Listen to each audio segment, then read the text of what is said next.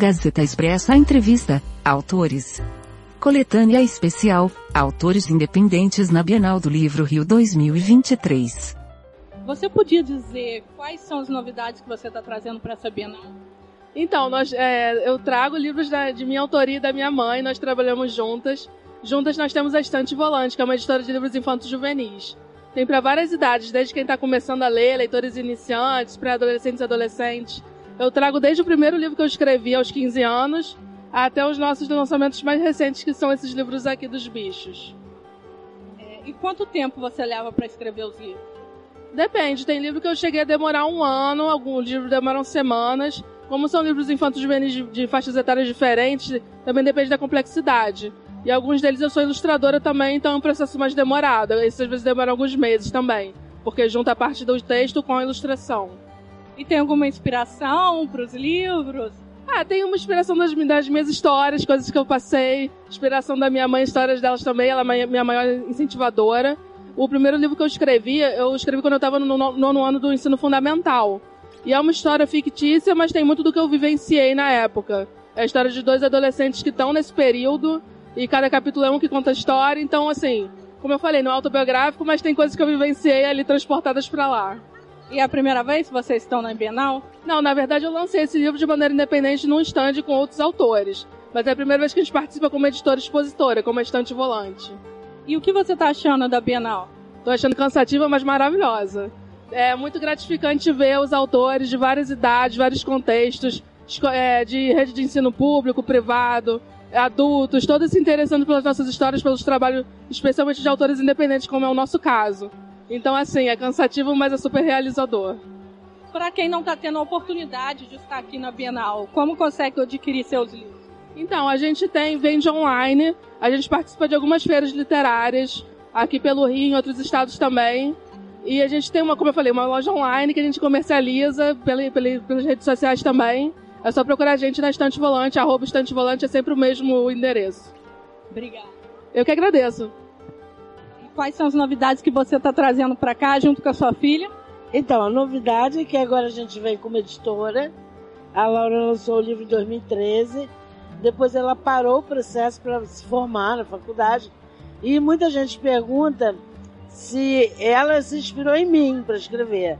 E na verdade não, foi ao contrário. Ela virou escritora, desde pequenininha ela sempre queria ser escritora. E depois, como eu comecei a acompanhar todo o processo, eu tive uma inspiração e escrevi os, os primeiros livros da minha personagem, que é a Lila Liloca. E aí, no mesmo dia, vieram os três livros na minha cabeça. Aí eu fiquei insegura. Ah, não sei se vão gostar, aquela coisa inicial. Aí tomei. É, ela me incentivando, meu marido também, todo mundo. E eu publiquei o primeiro livro. E as crianças começaram a ter uma boa aceitação. E mandavam áudio para mim. Lila Liloca, onde você mora? Quero brincar com você.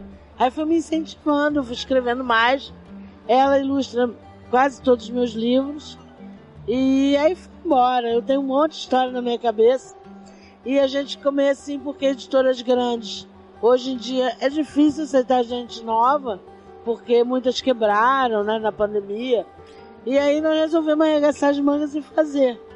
Ela se especializou em programas de diagramação. E hoje a gente faz nossos livros todos e tem outros não sei quantos.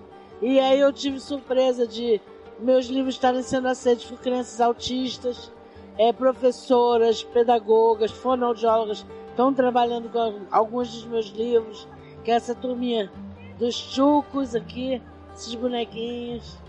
E assim, eu estou muito feliz, porque cada criança que me mandam um áudio dizendo que gostou do livro, ou o pai, a mãe, eu fico super feliz. Vontade de escrever mais. E para você, qual a importância da leitura na vida das pessoas? Ah, é total, completo. Eu sempre fui uma leitora assídua. Meu avô comprava livro meu avô declamava poesia fazendo a barba.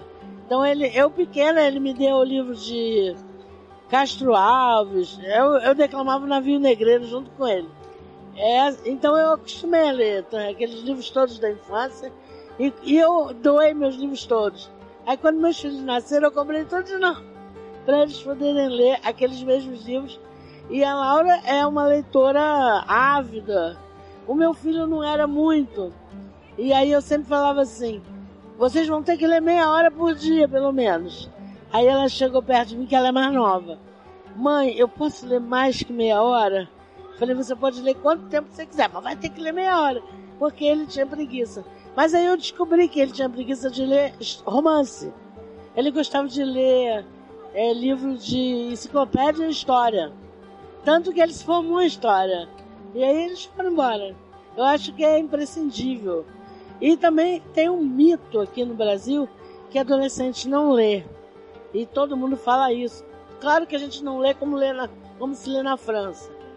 Mas quando eu vejo uma Bienal assim, com hordas de adolescentes gritando atrás de um autor e comprando livro, trazendo uma linha, eu quero crer que isso é um mito, sabe? As pessoas estão lendo e lendo muito. Muita gente lendo. Saiba mais em gazetaexpressa.com.br.